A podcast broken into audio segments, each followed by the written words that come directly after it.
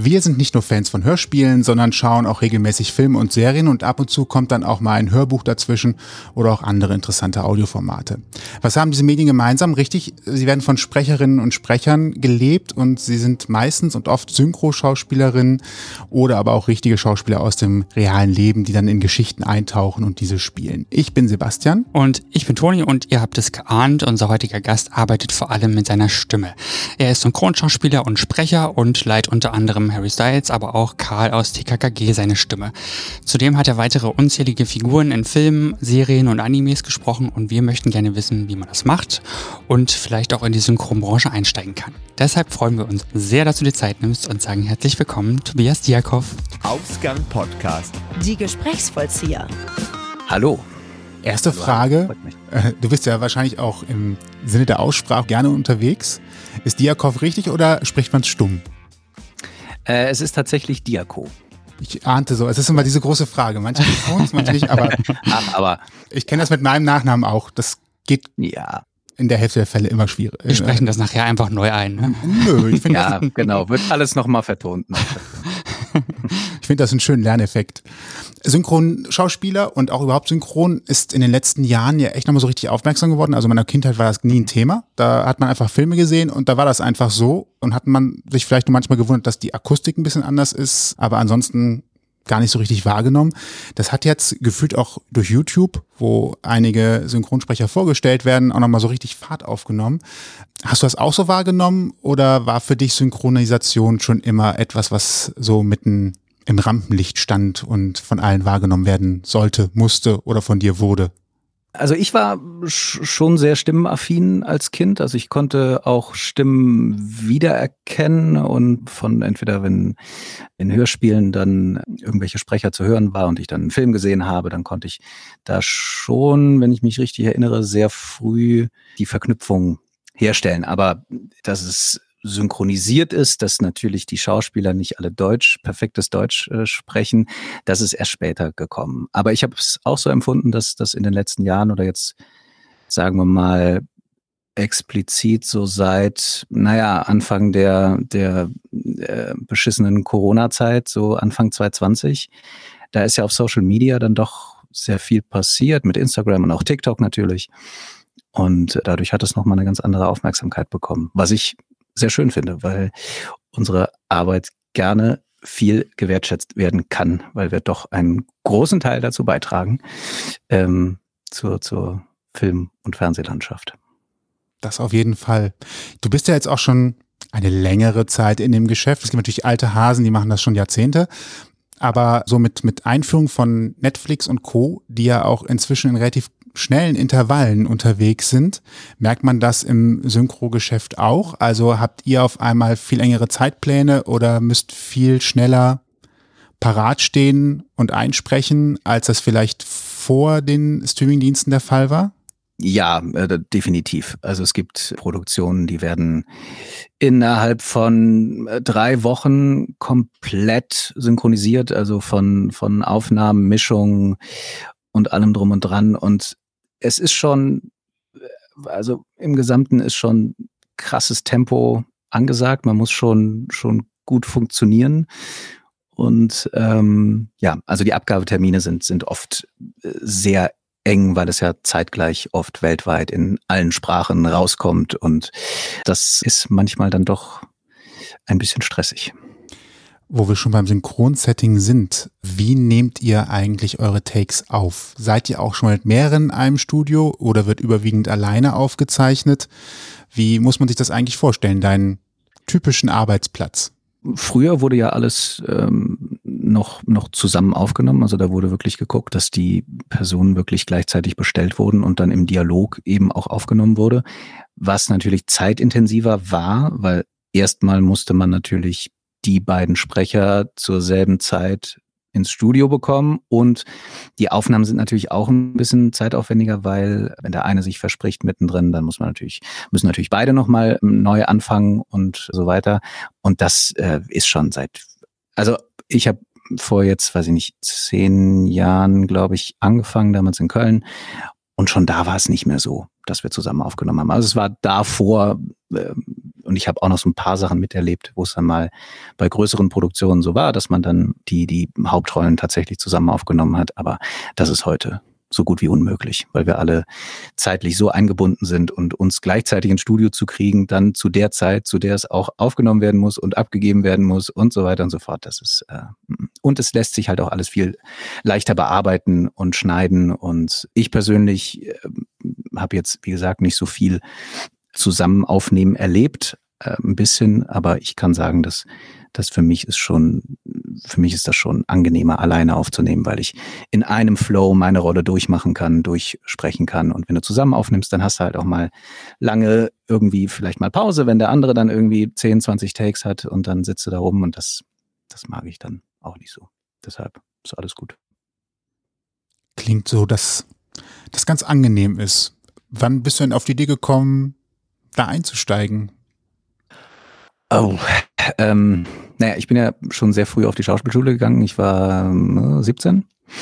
Da habe ich mich an der Schauspielschule beworben, wurde angenommen und dann habe ich mich schon, schon von Anfang an irgendwie interessiert, was es für Bereiche gibt. Und die Schauspielausbildung war natürlich klassisch auf Theater ausgelegt und also wir hatten auch Kameraunterricht, das war natürlich auch ganz gut. Ich habe ja nach der Schauspielschule auch einiges gedreht und ähm, habe dann während der Schauspielschule schon mich beworben bei, ähm, bei einem Synchronstudio in Köln damals. Und äh, da habe ich auch lange nichts gehört. Und dann irgendwann kam dann mal die Rückmeldung, ja, laden dich mal ein, mal gucken. Und dann fängt man ja mit Ensemble und so Menge Terminen an, wo man dann so die Hintergrundsachen macht und mal hier ein Ausruf oder da mal ein Arzt oder da mal ein Schüler oder wie auch immer, so diese, diese Sachen. Naja, aber es war während der Schauspielschule schon. Dann, da habe ich mich dafür schon sehr interessiert. Hast du die Schauspielschule als Sprungbrett genutzt, um quasi dann in das äh, Sprecherthema zu kommen? Weil ich glaube, richtig Sprecher lernen ist heutzutage auch eher schwierig. Da geht man eher dann wahrscheinlich über Rundfunk oder Sprachtraining, wo man sich dann danach anbietet. Oder wie wäre da so der ganz klassische Weg, wenn man das nicht über die Schauspielschule macht? Mm, Gibt es einen klassischen also, Weg? äh, generell wie bei allen Sachen oder wie äh, bei, bei den meisten Berufen gibt es ja viele Möglichkeiten, irgendwie einzusteigen. Aber was jetzt Synchron angeht, äh, Schauspielerei ist eben die Grundlage. Und, und äh, wir machen ja eben nicht nur sprechen, sondern wir müssen natürlich auch ähm, fühlen, verstehen, interpretieren können, ausdrücken können, spielen. Also wir, wir spielen es ja quasi auf engerem Raum auf Deutsch nach. Im besten Fall. So. Und ähm, das macht natürlich dann eine gute Synchronfassung aus. Und da sind wir ja in Deutschland dann doch sehr gesegnet mit guten Synchronfassungen schon seit Jahren. Das hat ja einfach, gehört einfach hier dazu. Es wird sehr akribisch eben auf die Auswahl der Stimmen geachtet und sowas. Und äh, ja. Dann ist es ja tatsächlich auch so, wenn man schon mal Schauspielerei anfängt, dann macht man natürlich Stimme und das Spielen als solches, aber dann spielt man ja auch tatsächlich mal äh, wirklich irgendwo mit. Das kann man dann auf dem Theater oder im, im Fernsehen. Ähm, das war ja quasi ein Nebeneffekt für dich, wenn du sagst, du möchtest so ein bisschen auch in die Synchroschiene rein. Ähm, was ist das dann für ein Gefühl, wenn man zum Beispiel auf der Bühne steht und dann spielt und merkt, da reagiert jemand auf das, was ich da tue, dann ist ja wahrscheinlich noch der Effekt, man sieht gar nicht so richtig, wie viele Leute sitzen da. Man hört vielleicht ein bisschen, wenn man Glück hat, eine Bierflasche oder hm. Chips rascheln. Aber ansonsten weiß man ja wahrscheinlich gar nicht so richtig, wie viele sitzen da jetzt gerade. Was ist das für ein Unterschied, für ein Gefühl im Spielen im Vergleich zu dem, wenn man nur übt oder vielleicht auch später im Fernsehen was macht? Naja, Theater ist natürlich insofern spannend und toll, dass du eine unmittelbare Re Reaktion bekommst du bekommst eigentlich immer ein, ein, ein Live-Feedback auf das, was du machst und, und baust das ja auch irgendwie mit ein. Also wenn man, wenn man jetzt irgendwie eine Komödie spielt oder so, wenn dann die Leute lachen und, und ähm, begeistert sind, dann gibt das natürlich einen Ansporn und das, das, das, du, du, du fühlst das regelrecht, diese, diese Stimmung im Theatersaal. Also, und was natürlich am Theater noch der Fall ist, du hast natürlich nur eine Chance. Es ist, es ist live und du musst mit Fehlern umgehen und die so elegant in das Spiel mit einbauen, dass es im besten Fall nicht auffällt. Und das ist, also ist mehr Adrenalin dabei, auf jeden Fall. Also man ist, ist unter einer viel größeren Anspannung. Und das hast du natürlich beim Synchron nicht und du beim Drehen auch jetzt nicht so krass. Also da hast du natürlich noch, noch eine größere Crew um dich rum und ähm, da kriegt man dann bei Premieren irgendwie natürlich irgendwas mit oder wenn die Leute dir schreiben oder wie auch immer.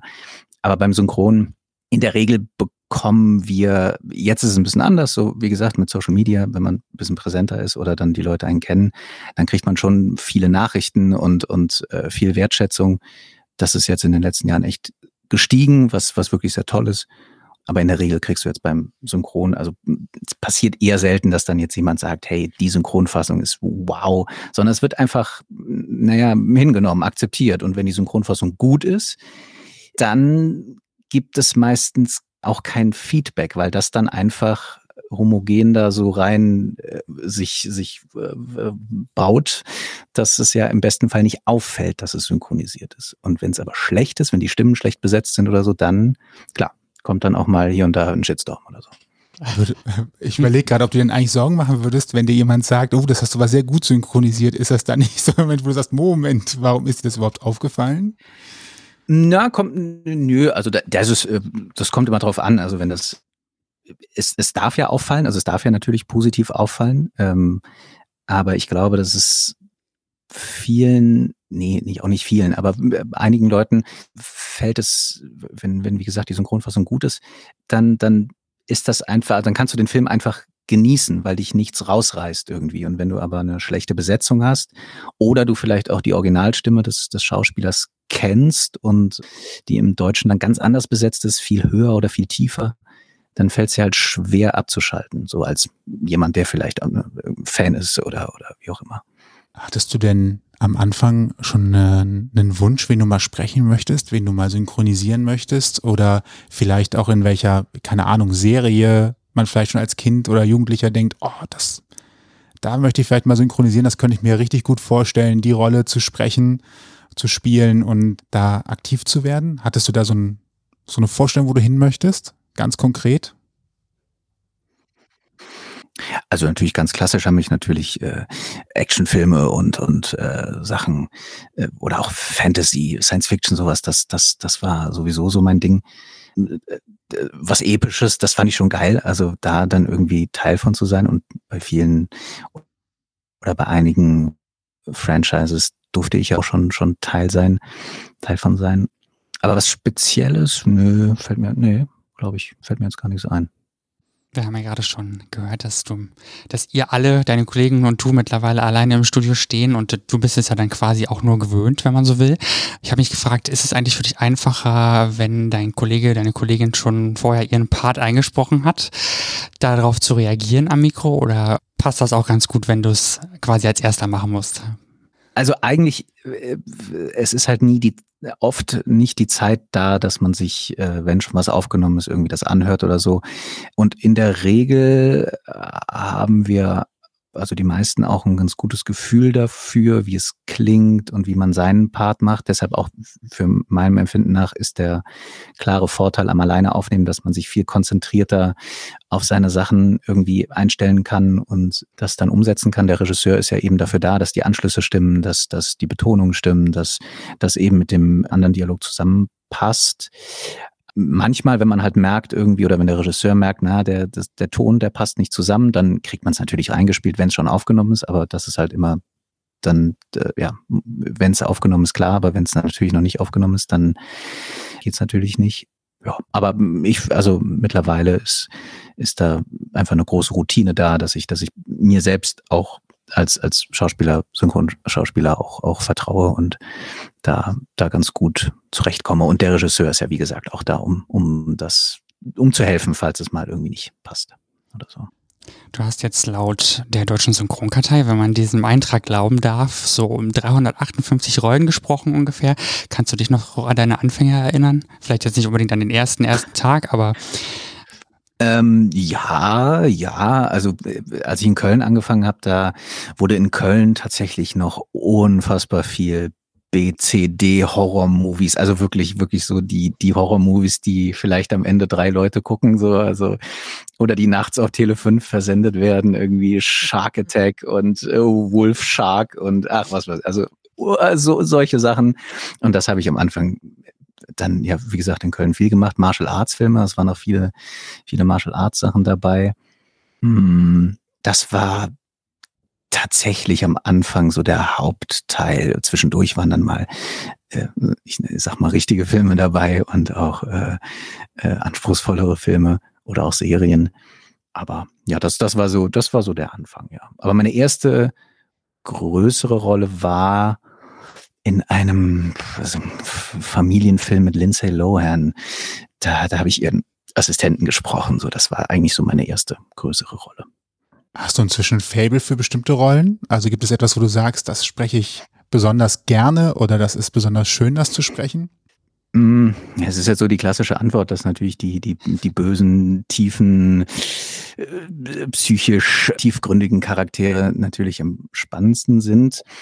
Was nicht bedeutet, dass der nette äh, Schwiegersohn von nebenan oder der Liebhaber oder wer auch immer nicht interessant sein kann. Aber ich kann mich natürlich auf gewisse Art und Weise dann da sehr ausleben und genieße das auch und, und mag es sowieso in die Psyche vorzudringen und da ein bisschen äh, mitzuspielen und so. Das, das, das macht mir schon sehr viel Spaß. Da durfte ich ja auch schon einige schöne Rollen sprechen. Also lieber der Serienkiller als der Liebhaber, ja? ja, das kann man so sagen. Eine Was das jetzt privat über mich heißt, ist keine Ahnung. Gar nicht. Man das ist muss, ja eine Rolle. Ich wollte gerade sagen, man muss ja Beruf und das privat. Ist, ich habe immer den Vorteil, dass ich sagen kann, hey. Ne? ich hatte eingangs ja schon erwähnt, dass du auch Animes, im weitesten Sinne vielleicht auch Comics sprichst. Ist das eine andere Arbeit als die an Filmen und Serien? Ja, also Anime ist nochmal ein ganz eigenes Fach oder ganz eigene Kategorie. Comic, äh, so solche Sachen. Hm. Naja, es ist natürlich alles emotional größer und, und geht eher Richtung Übertreibung. Beim Anime nochmal, noch, noch fünf, sechs, sieben Stufen mehr.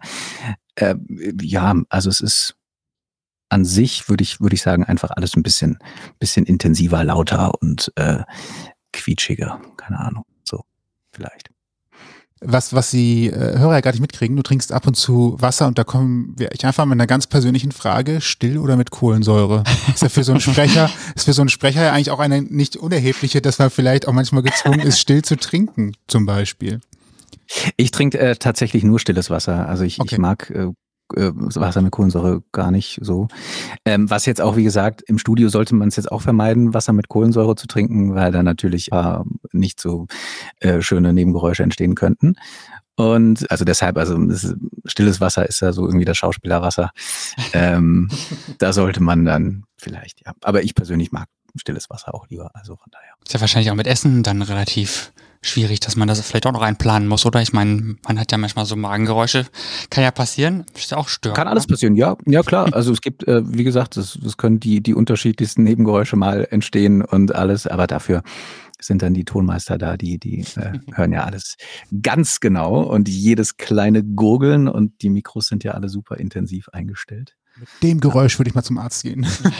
ja, ja, genau. Ich habe oh, hab da was gehört. Oh, oh, oh. Ja, schwierig. Wie ist das mit anderen Sachen? Hältst du dich bei irgendwas zurück? Also es gibt ja so Sprüche wie Schokolade ist nicht gut wie Stimmbänder, zu viel Räuspern ist nicht gut für die Stimmbänder. Ich glaube, Cola, nee, auch, auch irgendwelche Getränke sind nicht gut wie Stimmbänder. Bist du da irgendwo streng zu dir selbst, dass du sagst, ja, deswegen verzichte ich jetzt auf etwas, was Rauchen, Alkohol Rauchen. am Vortag oder sowas.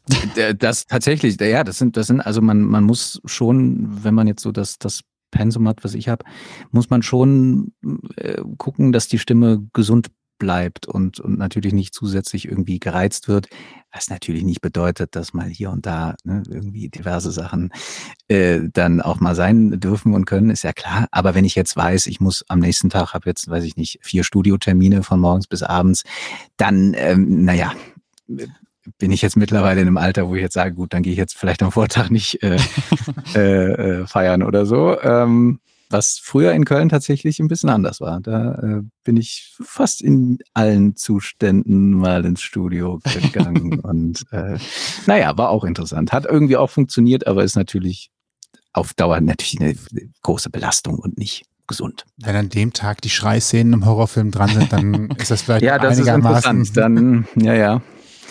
Das funktioniert dann nicht mehr so gut.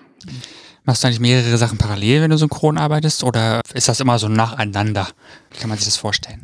Mm, also ich mache schon äh, immer in einer Woche oder so mache ich schon viele Projekte, also viele, was weiß ich, zwei, drei Serien und dann mal einen Film zwischendurch und mal eine kleine Rolle, mal eine größere Rolle.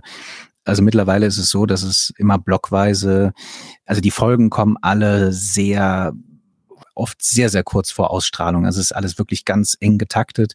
Die Folgen sind teilweise oder Filme oder wie auch immer, das Material ist teilweise noch unfertig.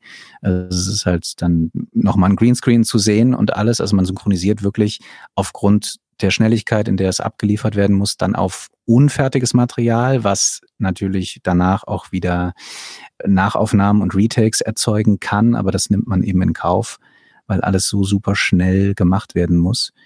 Ähm, ja, aber es ist jeden Tag, also wenn ich jetzt eine Serie mache, dann vier Folgen am Stück, dann habe ich vielleicht zwei, drei Termine in der Woche. Also es ist immer alles durcheinander, parallel, gleichzeitig. Ja, also gleichzeitig nicht, aber ich habe auch schon mitbekommen, dass die Schnelligkeit sehr heftig geworden ist. Dann auf einem ähm, Bezahlsender, der früher Himmel hieß, kommen teilweise auch schon Serien in der Originalversion ohne ja.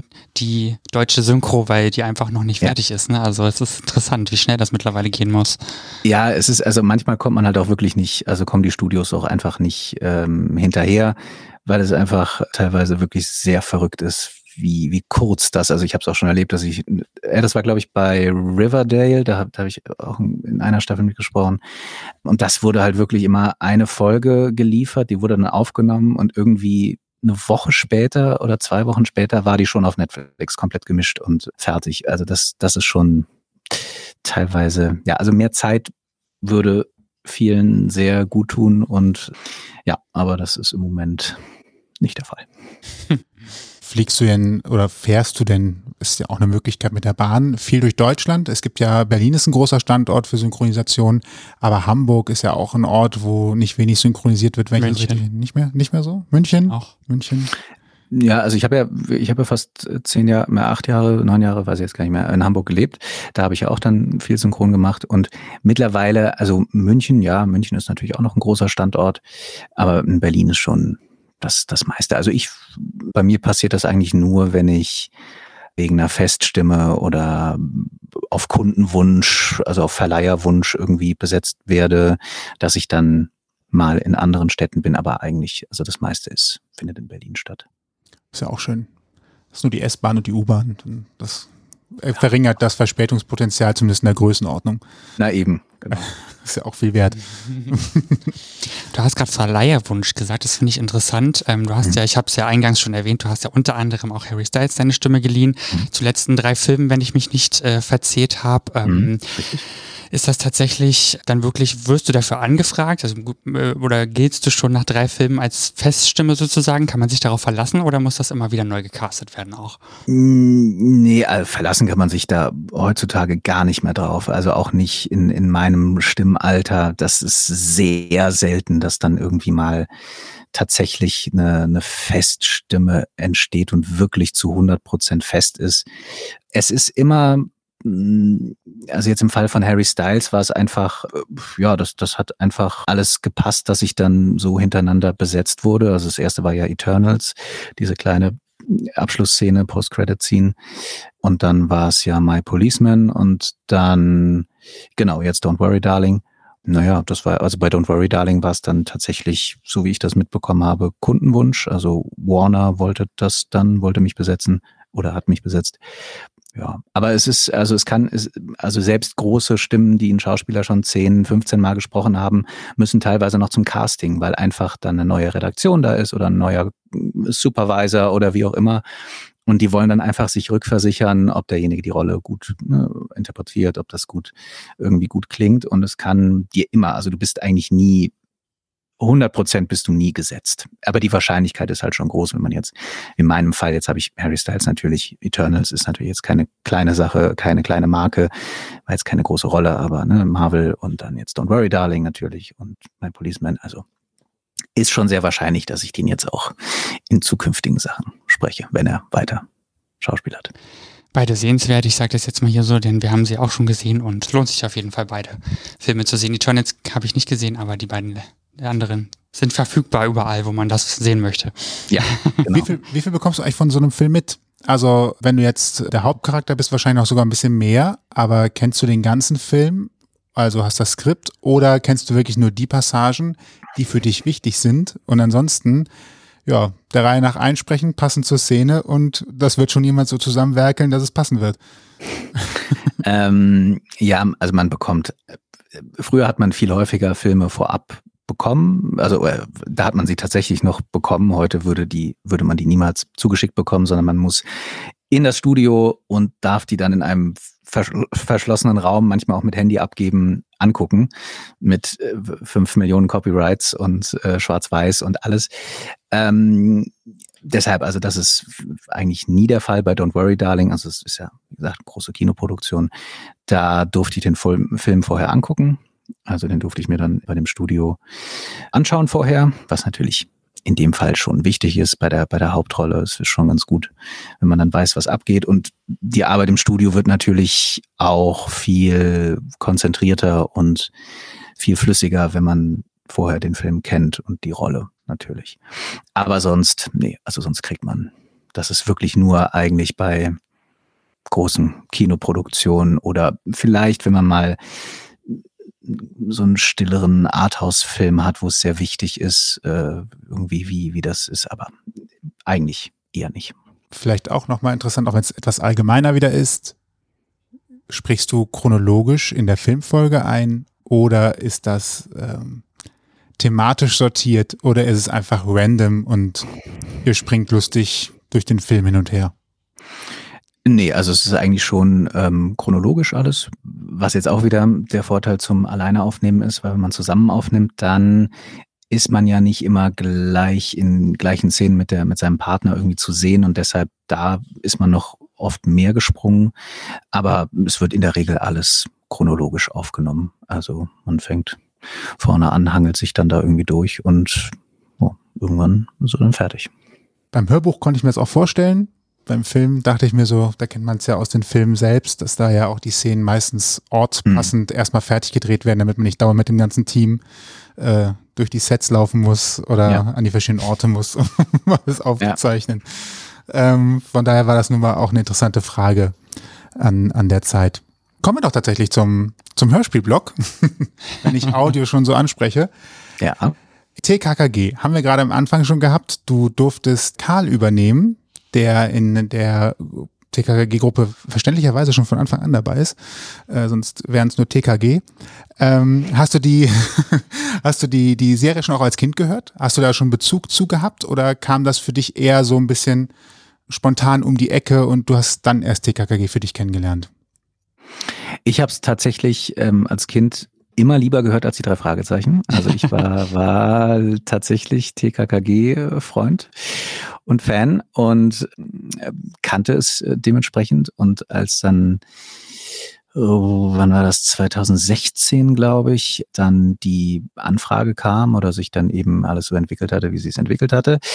Und dann ich die Anfrage hatte von der lieben Heike Dine Karding, ja, da war das schon ziemlich cool. Dann so eine, so eine Serie, die ich selbst als Kind gehört habe, eine Rolle davon, eine, eine Hauptrolle, dann mitgestalten zu können und so meine, meine eigene Färbung dann mit reinbringen kann. Das war schon, das war schon toll. Du hast gerade gesagt 2016, das war bei Folge 198. Ich habe auch gelesen, es gibt auch eine andere Zählung, da wäre es 196, irgendwo da den Dreh rum. Wir sind jetzt bei 223, wenn ich das gerade richtig im Kopf habe. Ich habe vorher nicht nachgeguckt.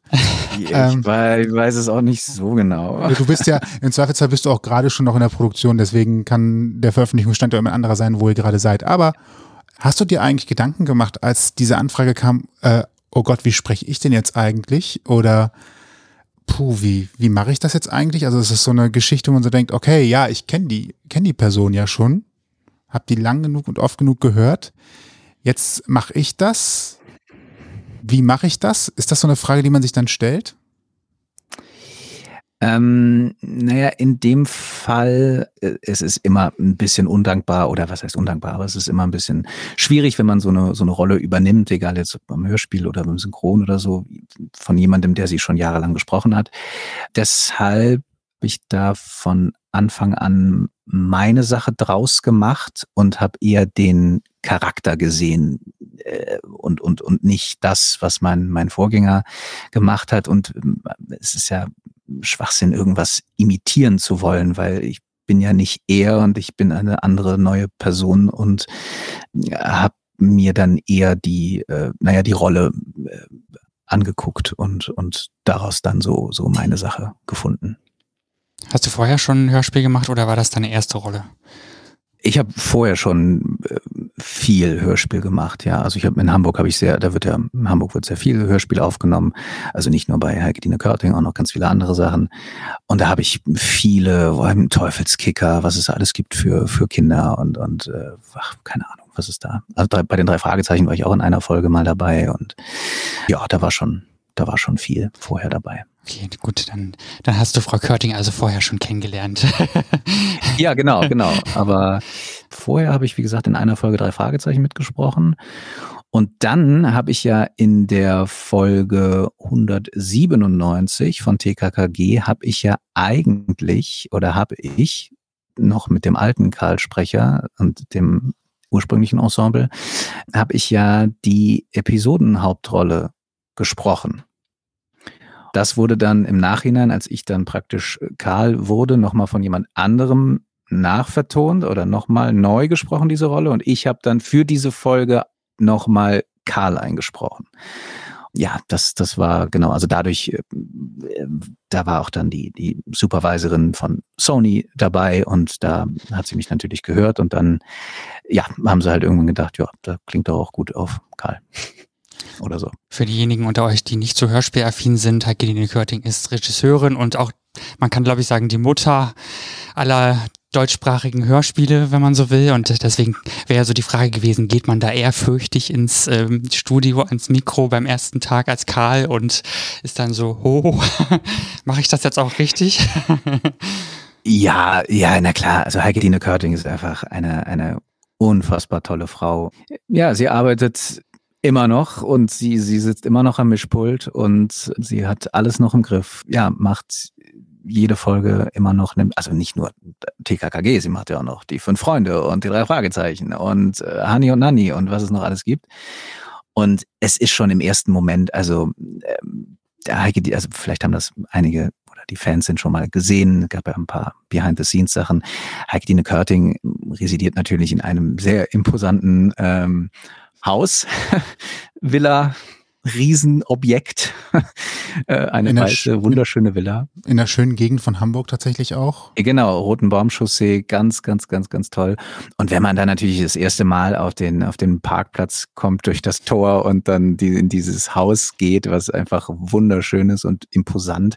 Und dann ganz oben ist das Studio eben im zwar dritt, na, zweiter Stock ist das dann, glaube ich diese Treppen da hochgeht, diese alten Holztreppen. Und das, das ist schon, also das erste Mal war es schon sehr einschüchternd und wow, wow. Also, ja. Kam erstmal die Verneigung.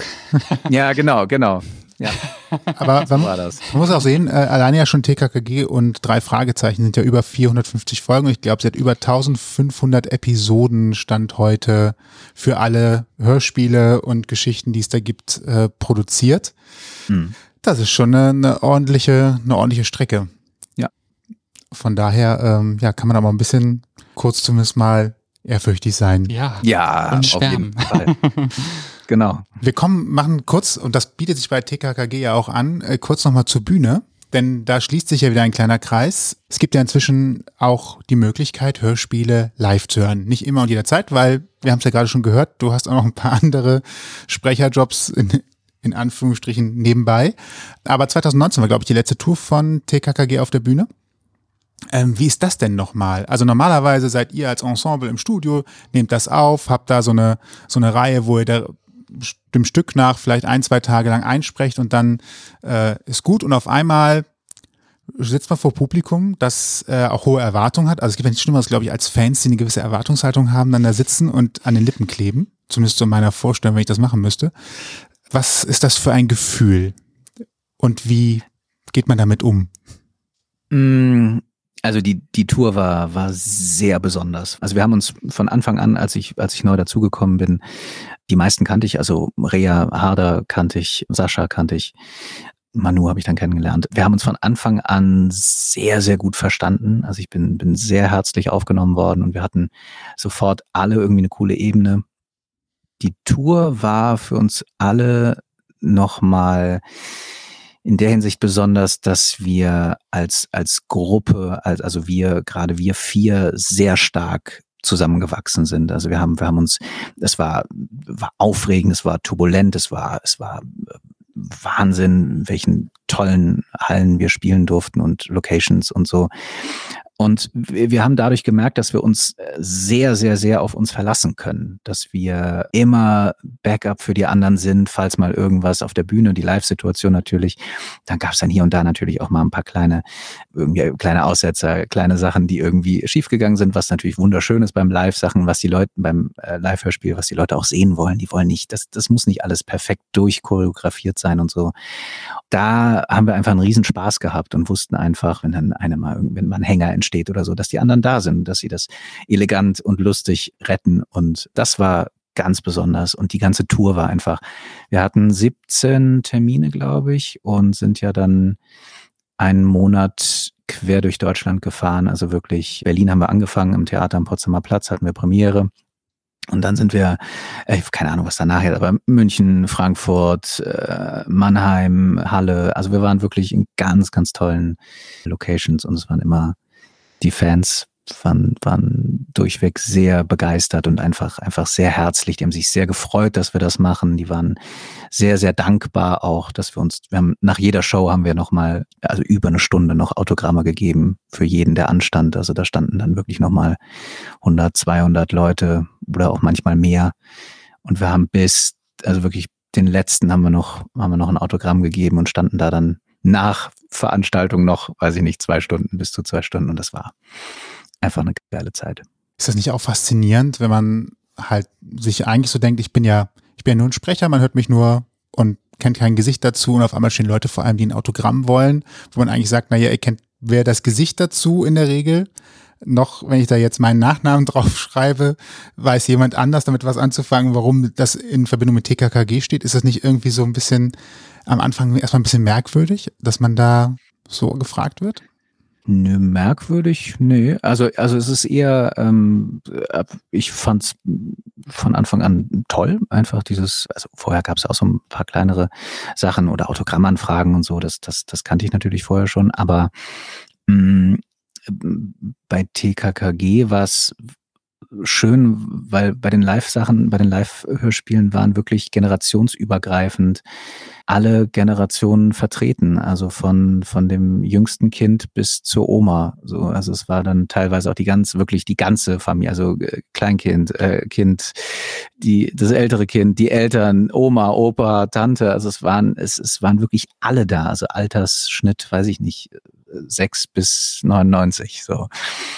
Und das war, äh, das war einfach, einfach toll. Und es ist einfach immer wieder natürlich eine Bestätigung und ein tolles Erlebnis, wenn man merkt, was man den Leuten gibt und dass man Teil der Kindheit ist und, und äh, Teil von schönen Momenten oder also ich finde das, also komisch finde ich das überhaupt nicht. Ich finde das eher, eher toll und gebe, gebe sehr gerne Autogramme und schreibe gerne meinen Namen irgendwo drauf.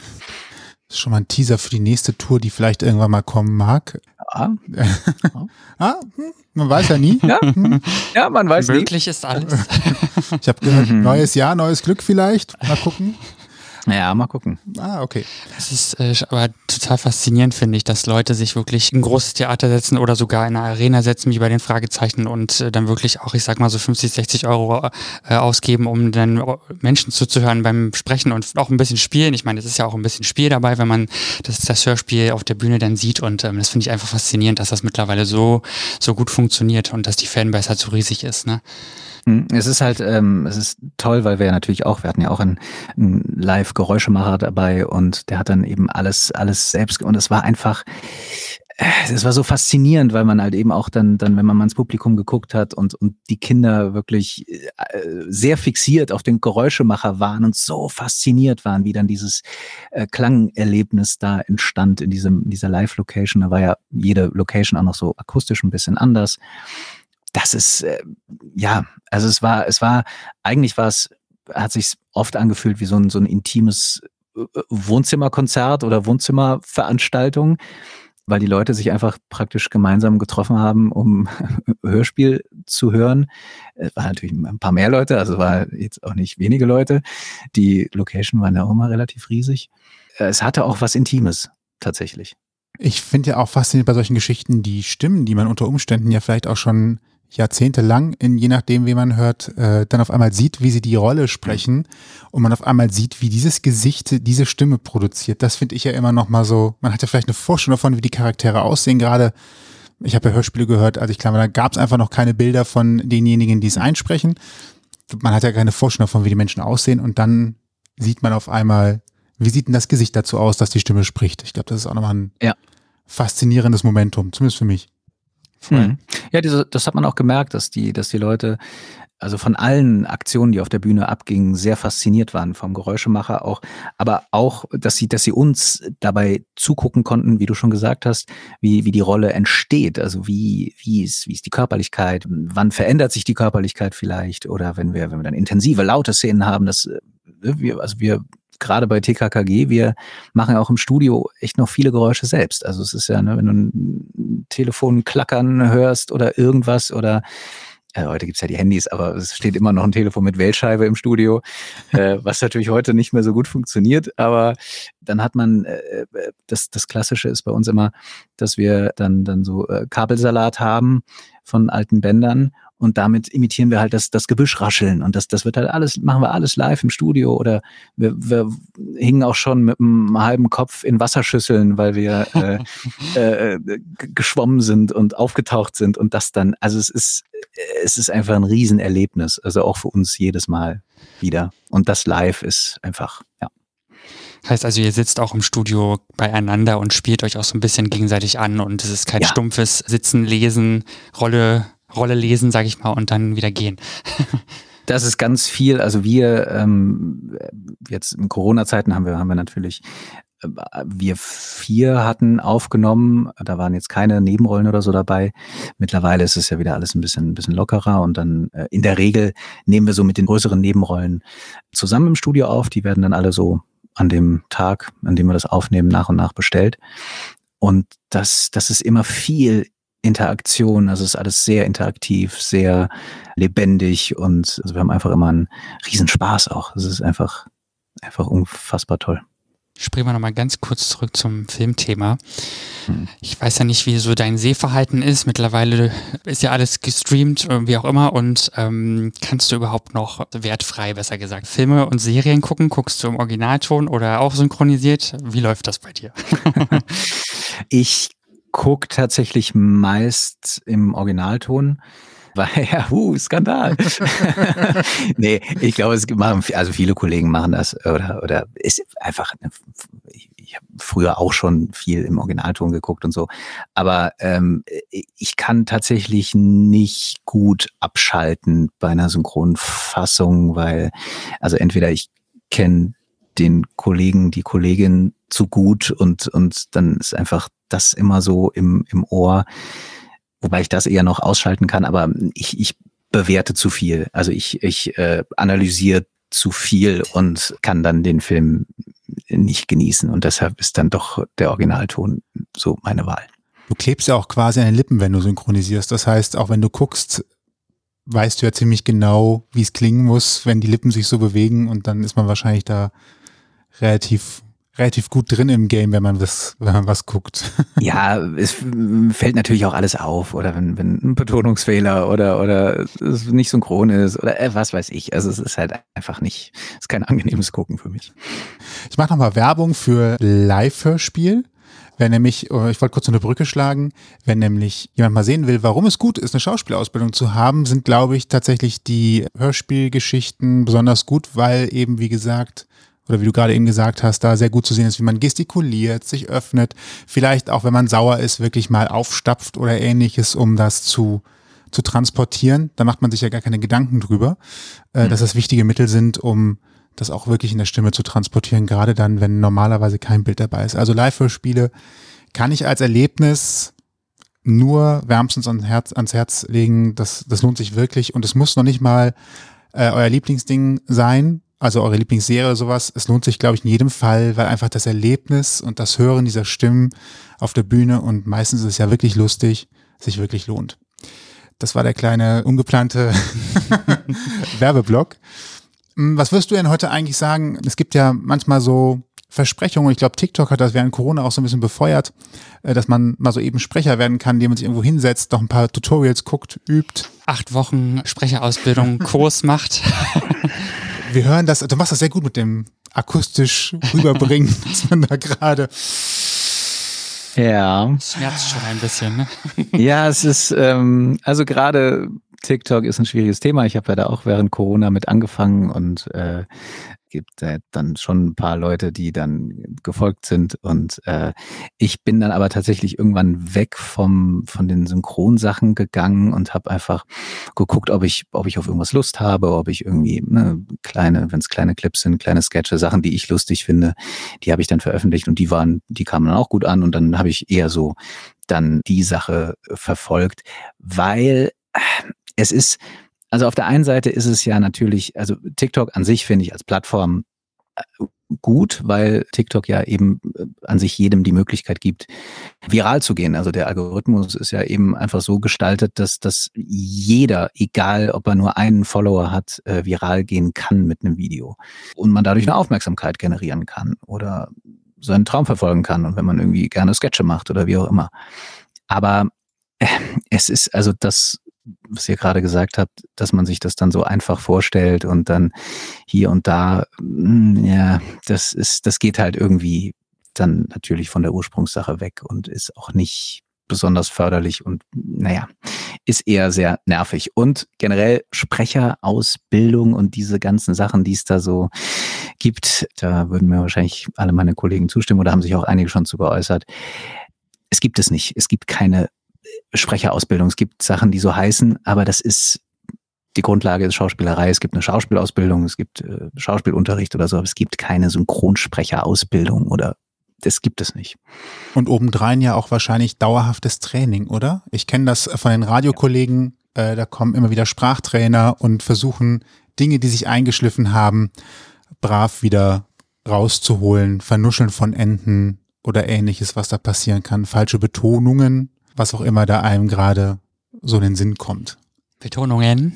Ja, es war leicht, leicht, ab, leicht absichtlich. Das war, das war extra. Das war, um das nochmal zu demonstrieren. Ne? genau.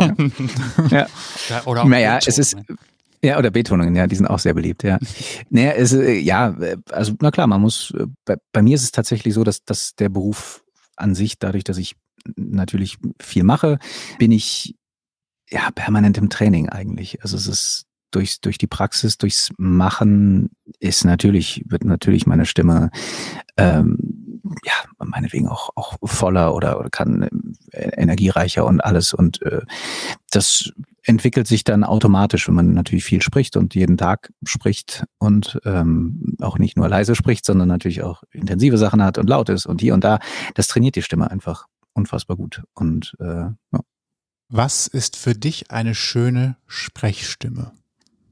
Welche Stimmen hörst du gerne? Kann man das allgemein überhaupt sagen? Also es gibt ja Leute, die mögen lieber tiefe Stimmen, egal männlich oder weiblich. Andere sagen, darauf kommt es mir gar nicht an, sondern es muss eine bestimmte Lebensart verkörpern. Klammer auf, eigentlich ist das eher eine Rolle und keine Stimme, aber ja, vielleicht hört da jemand was raus, was er sich wünscht. Hast du da irgendwelche Vorzüge, wo du sagst, diese Stimmen gefallen mir besonders gut? Also wenn ich es jetzt so auf, auf äh, Film beziehe oder Schauspiel oder sowas, äh, kann ich, kann ich nicht sagen, ob es tief, dunkel, hell, wie auch immer, sondern die Stimme muss mich in erster Linie berühren und auf welcher Ebene das passiert, ob das jetzt tief ist, hoch ist, wie auch immer, das, ähm, das ist relativ unabhängig davon. Aber nö, also wenn mich eine Stimme berührt oder, oder irgendwas entsteht, wenn ich diese Stimme höre, dann, dann ist gut. Dann will ich kurz noch einen pinken Elefanten aus dem Raum, äh, in der im Raum steht, kurz ansprechen. Viele Hörer haben ihn wahrscheinlich erkannt aus äh, der Tatortrolle 2011, wo der Tobias Von der Stimme her. Bestimmt, Stimme ja her, klar. ja. Ähm, Bestimmt. Weil du ja auch im Fernsehen, Zwei Menschen, ja. Fernsehen mitgespielt hast. Tatsächlich war es, glaube ich, eine der wenigen Tatortfolgen, die ich gesehen habe und dann überrascht war, dass äh, ich dich da gesehen habe. Aber es ist eine äh, andere Geschichte. So, so fällt man dann immer wieder auf, übrigens tatsächlich. Äh, Gar nicht absichtlich, nicht gestalkt. Aber wann ist, war, war das für dich eine überraschende Geschichte mit dem Tatort? Das ist ja, wirkt- also eigentlich ist es ja sowas wie ein Adelsschlag gefühlt, weil Tatort, Sonntagabend, Der 8 Gesichtsausdruck sieht Millionen, anders 9 aus. Millionen. ist ja zum Glück ein Podcast. Ähm, ja, also das mit dem Tatort, das ist, also ich habe während der Schauspielschule, auch als ich so angefangen habe mit äh, Synchron und so, da habe ich schon, ich glaube, so ab der Hälfte hatte ich eben schon meine Agent einer Schauspielagentur. Und ähm, die hat mich sehr gefördert und die hat, hat äh, mich viele Castings geschickt und ähm, ja, da war dann irgendwann, dann stand diese Tatortrolle im Raum und ähm, das hat dann fast nahtlos. Also es war sogar noch die Proben für die Sache. Da habe ich ja so einen angehenden Tennisprofi gespielt, äh, wovon am Ende unfassbar wenige Szenen zu sehen waren. Dafür hatte ich irgendwie wochenlang äh, Tennis, privaten Tennisunterricht, alles bezahlt von der Produktion. Also war cool, war super. Ich mag sowieso alle Ballsportarten und Tennis und so. Aber äh, am Ende war dann von dem aktuellen Tennisspiel, ich habe keine Ahnung, zehn Sekunden zu sehen und ja, naja gut. Aber ich konnte gut Tennis spielen danach. Ähm, Machst du natürlich heute Und das- noch und Aber ja, Verbandsliga, absolut. Verbandsliga ich bin äh, kurz, Berlin. kurz vorm, vorm Profi. Äh, Wimbledon, willkommen nächstes Jahr, ne? Ja, ja, nächstes Jahr alles am Start, ja. Naja, und dann äh, war halt die Rolle, die kam, es kam sehr plötzlich dann irgendwie. Das war, war ein toller Dreh und eine tolle, tolle Erfahrung auf jeden Fall. Aber ich sag mal jetzt, Sprungbrett oder irgendwie so, das war es jetzt gar nicht. Also das, das war eine präsente Rolle natürlich, wo dann natürlich auch aus allen Ecken äh, irgendwelche Verwandte oder alte Freunde, die sich jahrelang nicht gemeldet hatten, plötzlich dann kamen und ähm, Was sagt man? sagen, Adelsschlag? wow, wow. Ja, ja, genau, ja, 20, genau. 20.15 Uhr, wow, Tatort, wow, oh, cool. Aber ich hab selbst habe es jetzt gar nicht so spektakulär empfunden. Aber wenn nochmal eine Anfrage kommen würde, hint, hint, würdest du sicherlich nicht Nein sagen, oder? Ähm, Ah. Ja, ähm, also, hm, nee, da wäre ich schon schon wählerisch, weil das, ähm, also ich habe ja, ich habe ja viele Jahre gedreht und habe ja einiges gemacht und Sokos und deutsche Fernsehen so so ein bisschen was gemacht eben und auch eine Krimireihe im ZDF damals und so. Ich bin mittlerweile froh, dass dass sich jetzt vieles auf Synchron verlagert hat und so, weil mir das Drehen ab einem gewissen Zeitpunkt nicht mehr so viel Spaß gemacht hat, weil es einfach sehr, sehr viel Druck, sehr schnell alles. Also das ist noch mal eine Ecke krasser irgendwie beim, als beim Synchron. Und mir hat die Kreativität oft leider gefehlt. Und naja, deshalb müsste dann schon Drehbuch und alles drumherum sehr, sehr, sehr gut stimmen, dass ich Ja sagen würde. Habe Um es so ehrlich zu sagen. ich hab auch mal gehört, dass Filmproduktionen oder Drehs sehr häufig mit sehr, sehr, sehr langen Wartezeiten verbunden sind und Ja. wahrscheinlich eher unspektakulär sind für den oder diejenige, die da wirklich arbeiten. Ne? der Prozess an sich, also der Drehprozess ist, ja, es ist viel Warten, ja, ja, auf jeden Fall. Also man wird ja aufgrund von Angst, dass man irgendwie äh, sozusagen zu spät dann zu seinem Einsatz kommen könnte, wird man ja halt echt schon oft früh ans Set gekarrt. Ich habe das halt erlebt bei der Krimireihe, die ich gemacht hatte, Mordshunger hieß die im ZDF, da vier 60 Minuten und dann auch noch später irgendwann 90 Minuten gedreht oder 92 Minuten auch noch. Das war schon toll, da war ich am Hauptcast und, und das, das war schönes Drehpensum und ähm, das Ensemble war ganz toll. Aber es ist viel Warterei und, und viel rumsitzen und dann hast du irgendwie bist du mittags am Set und bist wirklich erst abends irgendwie mit deiner Sache dran und dann ist es oft auch wirklich nur eine kleine Szene irgendwie an dem Tag vielleicht. Wenn du den ganzen Tag drehst, also wenn du wirklich in allen Einstellungen bist, dann bist du gut im Flow und dann ist irgendwie alles cool, aber da spannt man sehr schnell sehr doll ab und ist irgendwann geht die Energie so ein bisschen, bisschen weg. Du hast mir mit Kreativität gerade noch mal ein Stichwort gegeben. Äh, da greife ich sehr auf eine alte Serie zurück. Die hieß Die Zwei, die ja in Deutschland nur deswegen erfolgreich war, weil die Synchronsprecher die äh, Übersetzung etwas angepasst haben und lustiger gemacht haben als das, was das Original hergab. Und deswegen war die Serie in Deutschland ein Erfolg, in den 70ern, Mhm. in der Anfang der 70er, in der 60er, irgendwie so ein Dreh rum. Äh, und in äh, England, wo sie eigentlich herkam, ein Riesenflop. Mhm. Man, man schiebt das alles auf die Synchronisation. Wie viel Freiheiten hast du heute noch in, in der Synchronisation? Also ich nehme an, in den durchgetakteten, in den durchgetakteten Produktionen eher nicht, aber gibt es noch so, so Stellen, wo man tatsächlich auch sich nochmal austoben kann hinsichtlich der Texte oder ist das heute eigentlich alles wirklich festgetackert? Naja, also man ist halt schon im besten Fall mit dem, mit dem Regisseur natürlich ständig im kreativen Austausch. Also wenn, wenn, wenn es halt, äh, es gibt ja ein deutsches Dialogbuch und das ist halt mal gut und mal nicht so gut. Und dann versucht man natürlich bei den Sachen, die nicht so gut sind, irgendwie natürlich das besser zu machen. Man kann sich aber natürlich auch nicht unendlich viel Zeit lassen dabei. Und deshalb sind leider schlechte Dialogbücher so ein kleines Problem. Aufgrund der Masse an Sachen, die gemacht werden, gibt es natürlich dann zwischendurch auch Bücher, die dann schwierig umzusetzen sind und wo man sehr viel dran arbeiten muss. Also ich kann, ich, ich sage auch generell immer was, wenn mir was auffällt oder wenn ich, wenn ich irgendwie eine andere Formulierung im Kopf habe. Und das hängt immer vom Projekt ab. Also es gibt Bücher, die sind tatsächlich fast fest von der Redaktion sozusagen. Also steckt ja immer eine Redaktion dahinter oder ein Supervisor oder wie auch immer, Verleih, keine Ahnung. Es gibt dann oft eine Ansage, dass, dass, dass nichts geändert werden darf oder beziehungsweise, wenn es jetzt zu lang, zu kurz, also ne, aus Synchrongründen, ja, darf man ein bisschen was verändern, aber inhaltlich halt irgendwie nicht. Das ist dann, die Begriffe sind festgelegt und so weiter. Ja, also es hängt immer so ein bisschen davon ab, was es für eine Produktion ist. Aber eigentlich äh, wissen die Verleiher und die, die Redaktionen, dass ja in der Regel das Synchronstudio und die Beteiligten schon wissen, was sie tun und geben da schon oft Freiheit, dann was zu ändern und anzupassen und so.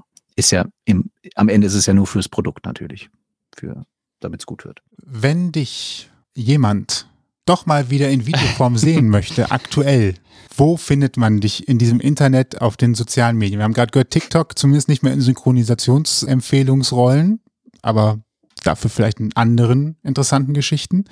Also TikTok, Instagram. Ähm, ja, also klar habe ich Instagram, Instagram äh, pflege ich auch, da gibt's auch äh, regelmäßig Sachen zu sehen, manchmal auch ein paar Behind-the-Scenes-Sachen. Ist immer ein bisschen schwierig, weil man in der Regel eigentlich nichts drehen darf. Deshalb gibt's das, also Interviews gibt's natürlich immer regelmäßig und da ist so die, die erste Plattform wahrscheinlich Instagram. Und auf TikTok, naja, da, da tobe ich mich so ein bisschen kreativ aus und da kann man auch so ein bisschen was sehen und also es gibt einige Möglichkeiten. Und man findet dich unter deinem Namen, korrekt? Genau. Richtig. Diako. Ganz simpel überall. Diako übrigens. Jetzt ja. darfst du es jetzt, Nur mal so nebenbei. jetzt darfst du aber auch genauso sprechen, damit jeder weiß. äh, Anzeige ist raus. Ja, ja, ja, ist schon, ich habe meinen Anwalt schon kontaktiert. Das gibt das Management nicht frei. Nein. also ihr müsst Diakov schreiben. Ja, genau. Das wird ja wie auch immer auch in unserem Blogpost zu dieser Folge ähm, noch einmal schriftlich niedergelegt. Ich werfe noch einmal kurz die Mediapaten in den Ring. Wenn ihr noch mehr über Synchronarbeit und Sprecherinnen und Sprecher erfahren möchtet, da könnt ihr auch ganz, ganz, ganz viele Interviews auf YouTube sehen, wenn ihr die Sprecher auch gerne mal in Bewegung sehen wollt. Tobias ist da auch dabei. Kleiner Teaser am Rande. Genau, da könnt ihr euch also auch mal ähm, umschauen. Ich werde das auch verlinken. Ne? So findet man alles, was man braucht. Und falls euch diese Folge gefallen hat und ihr mehr hören wollt, dann findet ihr uns bei allen bekannten Streamingdiensten und überall, wo es Podcasts gibt. Wir freuen uns über eine 5-Sterne-Bewertung, zum Beispiel bei diesem Streamingdienst Spotify. Dort könnt ihr uns auch kostenlos abonnieren und seht die nächste Folge immer gleich in eurem Feed. Und wenn ihr Feedback habt, dann schreibt ihr uns ganz einfach an mail.ausgangpodcast.de. So ist das und alle Infos zu dieser Folge könnt ihr auch nochmal im Blogpost nachlesen auf ausgangpodcast.de. Uns bleibt somit nur noch zu sagen, ich bin Toni Und ich bin Sebastian. und vielen Dank Tobias für deine Zeit und diese wunderbaren Einblicke in deinen Beruf. Sehr gerne. Sehr gerne. Und euch, wie immer, viel Spaß bei all dem, was ihr gerade noch so nebenbei macht. Wie zum Beispiel bügeln, kochen, waschen, Haare legen, tönen. Ich hätte gerade beinahe gesagt Hörbücher, Hörbücher oder Hörspiele hören, aber parallel ist das schwierig. Naja, gut. Mit zwei Ohren hört man doch ja. meistens nur eine Sache. Wie auch immer, bei dem, was ihr gerade macht. Viel Spaß. Bis zum nächsten Mal. Mal. Macht's gut. Ciao. Ciao. Ihr habt Themenvorschläge, möchtet zu Gast sein oder habt Feedback, meldet euch per Facebook, Twitter, Instagram oder E-Mail bei uns. Alle Möglichkeiten und Adressen findet ihr auf ausgangpodcast.de.